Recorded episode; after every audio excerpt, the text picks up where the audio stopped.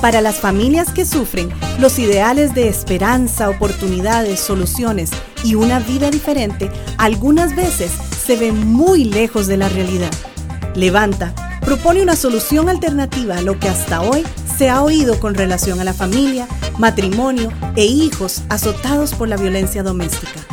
Hoy proponemos un camino más alto, uno que levanta a los caídos y oprimidos dando voz a quienes no la tienen. Y ahora con ustedes, Levanta.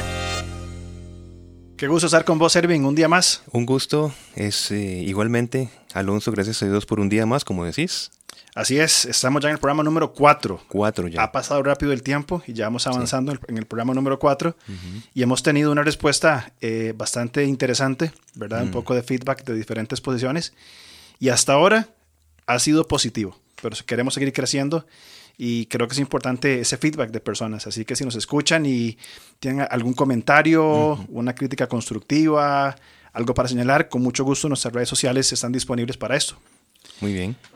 Bien, nos metimos a conversar eh, desde el inicio de este podcast sobre el rol de la iglesia en la sociedad y tuvimos buenas conversaciones. El programa anterior básicamente lo enfocamos en acción y servicio social. ¿cierto? Así es, cierto. Bien. Ahora, hay una pregunta que yo creo que deberíamos conversar y podemos responder eh, para ir cayendo en cosas un poco más concretas. Muy bien. ¿Cómo podría la iglesia recobrar su rol influyente en la sociedad postmoderna en que nos toca vivir. para esto, para esto, Alonso, sería interesante empezar con definir qué es posmodernismo. Porque muchas veces nosotros formamos parte de corrientes que no nos damos cuenta por estar insertos en ellas, que, estamos permeados por, por eh, eh, direcciones específicas. y, si decimos estamos en una eh, cosmovisión posmoderna, bueno, qué significa esto, pero no nos damos cuenta que medios de comunicación, eh, diferentes influencias apuntan hacia esta corriente. Pero ¿qué es posmodernismo? ¿verdad? Y el posmodernismo es, eh, es, es, una reacción a lo que fue el modernismo, en donde estaba puesta toda su esperanza o expectativa en lo que fue la razón humana. ¿Qué pasó? Después de diferentes eventos históricos, esta razón fue desestimada y en vez de estar con el eslogan de pienso, luego existo de Descartes, ahora es siento, luego existo. ¿Qué significa esto? Que yo concibo mi realidad, eh, mi interacción con la realidad según mis sentimientos. Correcto. Y esto es algo interesante cómo se desarrolla lo que claramente has dicho con otras dos palabras que creo que son importantes asociar. La posverdad y el postcristianismo. Cómo estamos, cómo junto con esta, este posmodernismo que vos explicaste claramente, esta frustración al modernismo, eh, hay otros conceptos como la posverdad, que yo descubrí esa palabra hace como 5 o 6 años, cuando quedó seleccionada como la palabra del año de la Real Academia Española. Y bueno, ¿qué es la posverdad? Posverdad. Mm. Es una verdad falsa. O es lo que la gente cree que es verdad, pero no es verdad. Así que podríamos decir, Alonso, que en el sentido de posmodernismo, todos tienen igual derecho a creer o decir lo que piensan pensando que es correcto. Pero esto no significa que lo que cada persona cree o dice es igualmente correcto, igualmente válido. Exactamente. Y, porque ahí está el punto. la, la cosmovisión es decir, bueno, eh, lo que yo pienso, eh, tengo derecho a pensarlo, pero no necesariamente esto que pienso es igualmente correcto a la luz de una verdad antepuesta. Exactamente. Es como, es como decíamos cuando éramos niños en un juego, esto no es justo. ¿verdad? Esto no es justo a mi criterio. ¿verdad? Eh, yo hablo con mi hija de 10 años y a veces usa esa, esa táctica, ¿verdad? Papi, es que esto no es justo. Papi, es que yo quería tal cosa. Yo, sé que no es justo, o, a tu percepción no es justo. Y yo quiero muchas cosas. Pero que no sea justo algo, o que yo quiera algo, no significa que lo debo tener, o que es en sí mismo algo justo.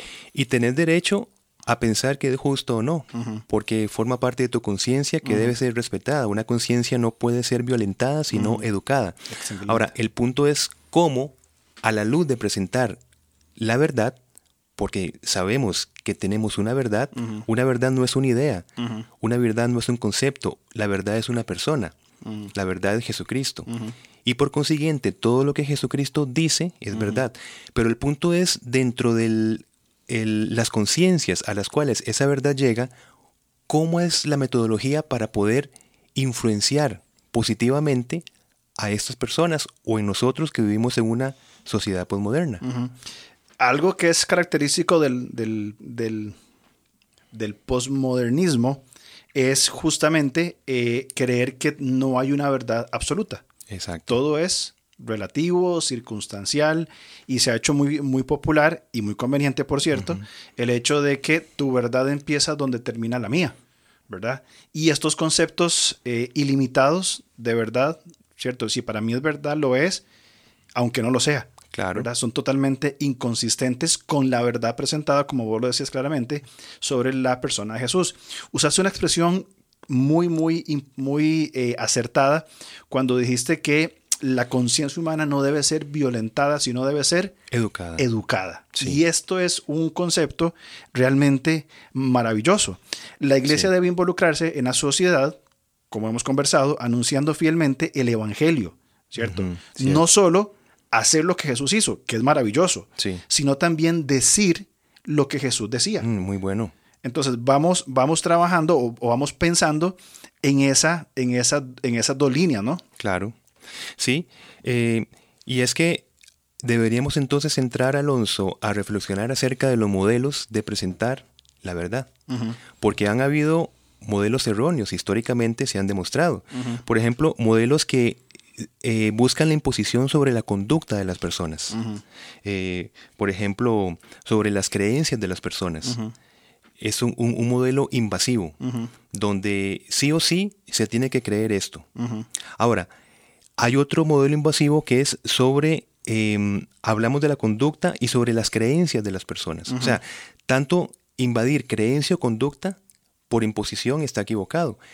Pero el punto es que se debe influenciar sobre la conducta y sobre la creencia, porque entonces cómo llegamos a la verdad y cómo aplicamos la verdad. Ahí está la, el, el, punto en cuestión, ¿verdad? Vos, vos dijiste que en la historia ha habido dos, o perdón, o que ha habido eh, algunos modelos erróneos en cuanto a esto.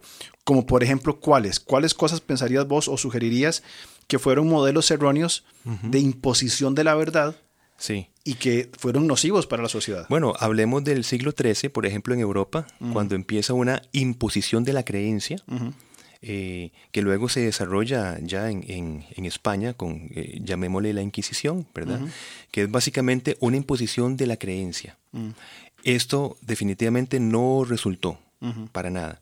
Por otro lado, una imposición de la conducta, podemos hablar del cuando se trató de, imponer la, el no consumo y no producción de bebidas alcohólicas a finales del siglo XIX. Eh, y, ¿Y qué pasó? resultó totalmente lo contrario. Por imponer una conducta, empezó a haber contrabando, empezó a haber más bien actitudes ilícitas que más bien corrompieron a la sociedad con la supuesta buena intención de implementar una conducta. Claro. Para, pues se estaba atacando o se estaba intentando modificar simplemente una conducta, como vos decías anteriormente, sin establecer una verdad primaria, fundamental, que sostenga la modificación de esa conducta. Exactamente. Y es que la influencia sí es externa, pero es que yo creo que el error es pensar que nosotros vamos a actuar simplemente por una influencia exterior. Es que tiene que desarrollarse una capacidad interna, una asimilación de esto. En nuestro pensamiento tenemos que entender, tenemos que razonar la situación y nuestros sentimientos y nuestra conducta va a empezar a caminar con respecto a esa transformación del entendimiento. Pero es una operación, sí, que viene externamente, pero desarrolla algo interno. O sea, estás hablando de una persuasión, autopersuasión. Yo voy a comprender. Es una buena palabra. Ahora, una pregunta entonces, para seguir hablando un poco o ligarlo con el tema primero, que fue el posmodernismo. ¿Sí? ¿Vos pensarías de que el posmodernismo y sus corrientes, eh, cómo se manifiesta en los diferentes ámbitos que, en, los que nos movemos, es una imposición de un pensamiento eh, que, que, busca dirigir también nuestra conducta. Sí, bueno, el Evangelio se impone sobre todo pensamiento, porque, porque es una verdad. Se impone sobre las así llamadas verdades. Jesucristo se impone sobre los así llamados señores, sobre los así llamados dioses.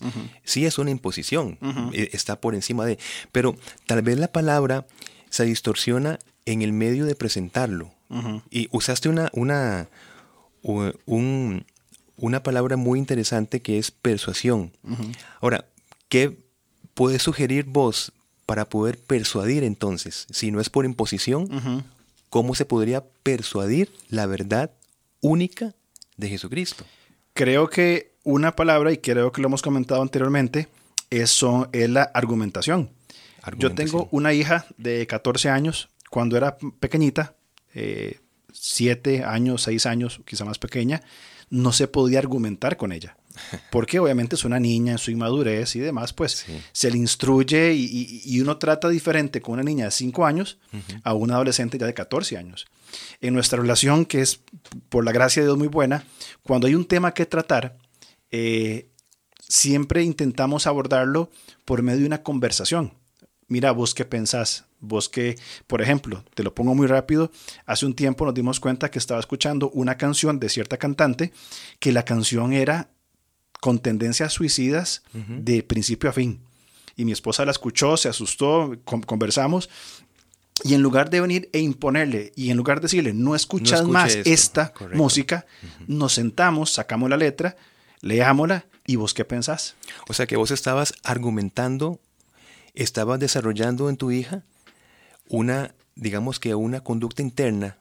La estabas persuadiendo mediante la argumentación. Correcto. Que ella misma, por su percepción de el concepto y siendo específico con el ejemplo, lo que ella se diera cuenta que esa canción estaba diciendo cosas que iban en contra de los principios que, ella creía como creyente, pero sobre todo que eran, que eran falsos, ¿cierto? Entonces, ella necesitaba, y, toda la conversación se dirige en argumentar para que la persona entienda de qué se trata. No es imponerle, sino persuadir por medio de los argumentos. Qué interesante, porque si fuera de otra manera, si no se argumenta y no se lleva una persuasión, cuando dé la espalda, entonces en este ejemplo, la persona vuelve a actuar según sus convicciones. Correcto. Porque no ha encontrado una argumentación tal que la lleve a una conducta específica.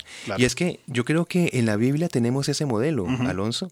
Eh, ¿Vos te acordás cuando Pablo estaba en Éfeso y dice eh, en el Hechos capítulo 19, versículo 10, que Pablo estaba enseñando durante dos años allí?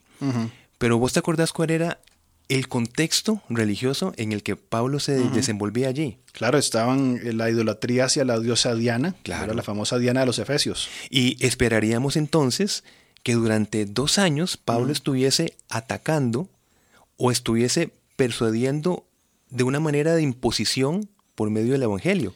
Es un modelo que se ha usado, imponer y atacar al supuesto enemigo. Es un modelo.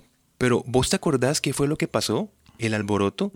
Eh, o sea, ¿qué pasa? Esto significaba un gran negocio, todas las estatuitas que se hacían, ¿verdad?, para vender de la diosa Diana, y de repente las personas empezaron a dejar de consumir, empezaron a dejar de, comprar y esto afectó la economía. Y estaban diciendo, bueno, ¿qué está pasando? Claro, el culpable es Pablo. Claro. Lo toman, lo apresan, pero lo interesante es en el versículo 37 que una autoridad civil dice, porque habéis traído a estos hombres sin ser sacrílegos mm. ni blasfemadores de vuestra diosa. Mm. Qué interesante. Entonces, me parece que lo que estás presentando de una persuasión por medio de la argumentación, tenemos entonces un fundamento bíblico acá. Mm. Que Pablo lo que estaba haciendo, enseñando por dos años, no era imponiendo, sino que estaba argumentando eh, para que fuera un, un, sentido de persuasión y eh, por medio de esta persuasión impacta entonces la sociedad y las vidas de las personas. O sea, estás diciendo eh, que Pablo no fue a Éfeso a comenzar a criticar a Diana y todas sus prácticas, sean buenas o malas, no es el punto. Pablo no fue a desmentir una mentira. Pablo fue a presentar una verdad. Ah, sí, sí. Y presentando a Cristo como una verdad superior, sin atacar, sin menospreciar, sin burlarse, sin, sin tomar en cuenta, sea Diana o sea cual sea, o, o cual fuera su Dios, Pablo no va a desmentir una falsedad, sino va a presentar una verdad absoluta, completa. No, y puede, puede que en el fondo, puede que en el fondo Pablo, eh, por supuesto, entendía la ignorancia en la que se vivía, ¿verdad? Y tuviera esa intención de desestimar, eh, pongámoslo así, tuviera la intención de atacar. Vamos, eh, eh, perfectamente podríamos pensarlo, pero estamos hablando de la metodología que usó. Correcto. Que es una metodología efectiva. De persuasión. De persuasión. Y la metodología no afecta la verdad de lo que estaba presentando. Correcto. Simplemente la presenta de una manera correcta para que dé fruto. Ahora, ¿y por qué estamos hablando de todo esto, Alonso, por cierto? no sé cómo llegamos aquí, pero, pero llegamos. Estamos hablando del posmodernismo, ¿cierto? Sus falencias, y hablamos sobre la verdad absoluta, bien, y hablamos de las respuestas que Dios tiene para una sociedad eh, que, se, que está lastimada, que está herida, que sangra, bien, y cómo la iglesia puede recuperar su rol dentro de la sociedad que estamos viviendo hoy.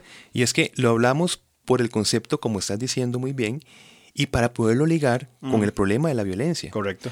Porque como estamos hablando de que actuamos por medio de sentimientos, ¿cómo se persuade a una persona que piensa que puede justificar lo que hace porque eso es lo que siente hacer?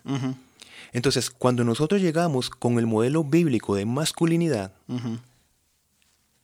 y lo llegamos a imponer en una persona violenta, ¿crees vos que daría por esa metodología algún resultado? Creo que no. Definitivamente. Creo que, no. porque se está atacando y se está abordando, que creo que deberíamos también pensar en esa palabra, como Pablo abordó la predicación en Éfeso, como Pablo abordó la predicación en Atenas. Sí, buena palabra. Cuando estaba, eh, eh, vio entre todos los dioses y dijo al Dios no conocido.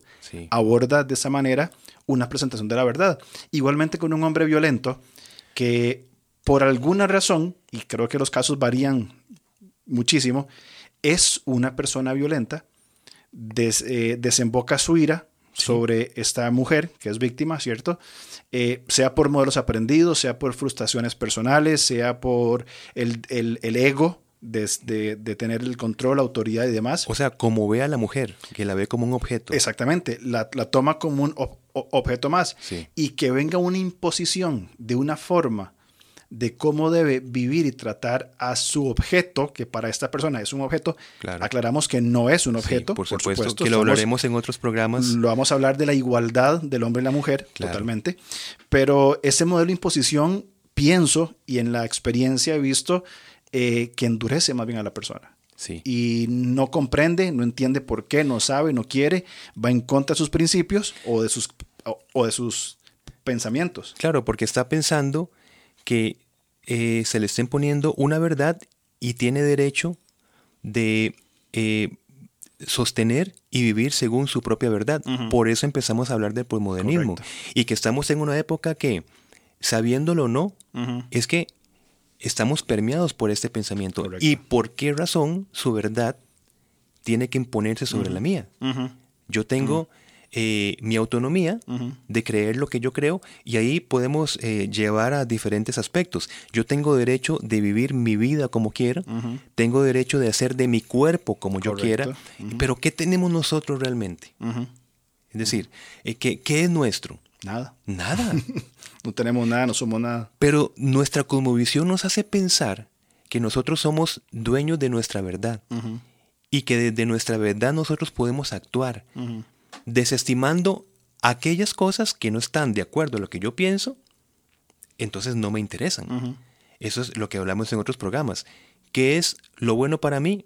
Lo que yo siento. Lo malo, lo que no me interesa. Correcto. Y así percibo también todo lo que está en nuestro alrededor.